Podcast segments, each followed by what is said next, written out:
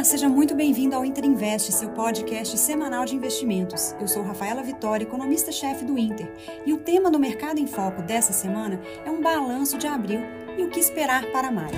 Vamos lá? O Ibovespa teve queda de 1,4% na semana, mas fechou o mês de abril com alta de quase 2%. A semana foi de realização no mercado local, apesar dos dados positivos divulgados pelas empresas. O S&P 500 teve uma semana de estabilidade, mas fechou o mês com alta de 5,2%, batendo um novo recorde.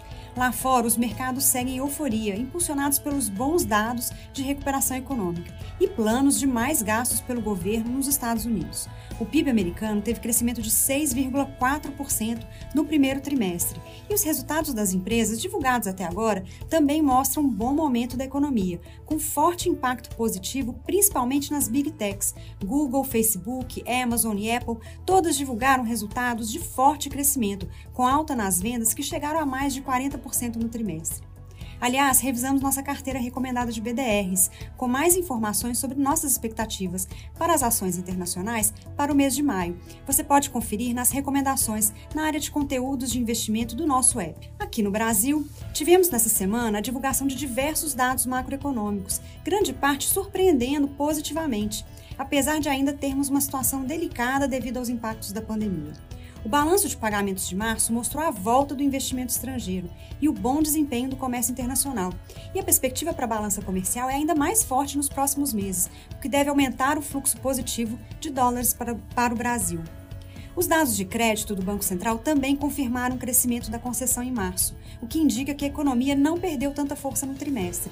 Enquanto no crédito ligado ao consumo os dados foram de fato um pouco mais fracos, o setor imobiliário segue sendo um destaque com forte alta de novos financiamentos e taxas que chegaram nas mínimas abaixo de 7% ao ano. O resultado fiscal do governo também mostrou um alívio, apesar de temporário, porque o atraso na aprovação do orçamento não permitiu algumas despesas.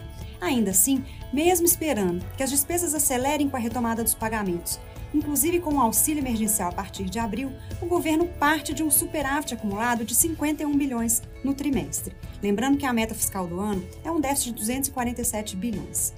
Mas o resultado ainda mostra uma relação dívida-PIB de 89%, que lembra que os desafios fiscais de médio e longo prazo ainda são grandes e o governo deve manter o foco nas reformas. No mercado de trabalho, tivemos a boa notícia do CAGED, com geração de 184 mil empregos no mês de março. Mas a PNAD de fevereiro apontou ainda uma nova alta do desemprego, para 14,4%. O mercado de trabalho segue sendo um grande desafio para a retomada econômica e por isso é tão importante o avanço da vacinação no país. Por fim, tivemos a variação do IGPM de abril, que ficou em 1,5%, um patamar ainda alto, mas indicando uma desaceleração em relação ao primeiro trimestre. E falando em inflação, a queda do dólar no mês deve resultar em uma acomodação dos preços das matérias-primas daqui para frente. E como exemplo, já vimos a Petrobras anunciar a redução do preço da gasolina e do diesel no final da semana passada.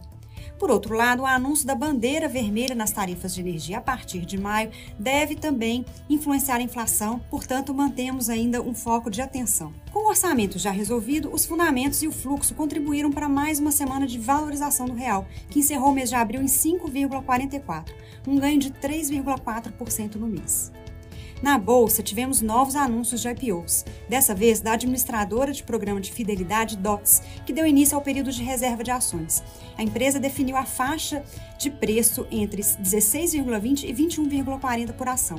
Esse valor pode chegar a 3 bilhões, que será usado em investimentos na plataforma digital. A plataforma digital de profissionais autônomos Get Ninjas também definiu a faixa de preço de sua oferta pública, que deve ser entre R$ 24,90 e R$ 33,50 por ação.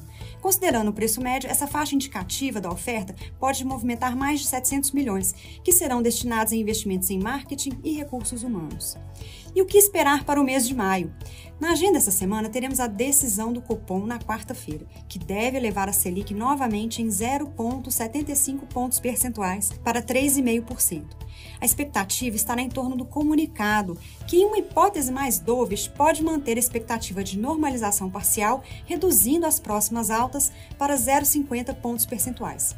Por outro lado, uma surpresa mais hawkish, ou seja, um BC mais preocupado com a inflação, poderia eliminar do comunicado esse objetivo de normalização parcial e manter a expectativa de mais uma alta de 0,75.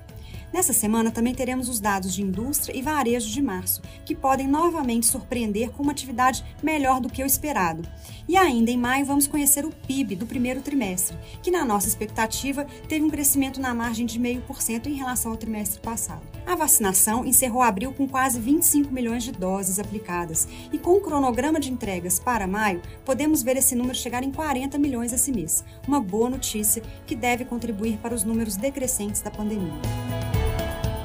Bom, essas são as principais informações da semana no mercado. Acompanhe nossas análises e relatórios em tempo real no nosso perfil no Twitter, @interinvestcontemudo. Siga a gente e envie suas dúvidas e sugestões. Boa semana e bons investimentos.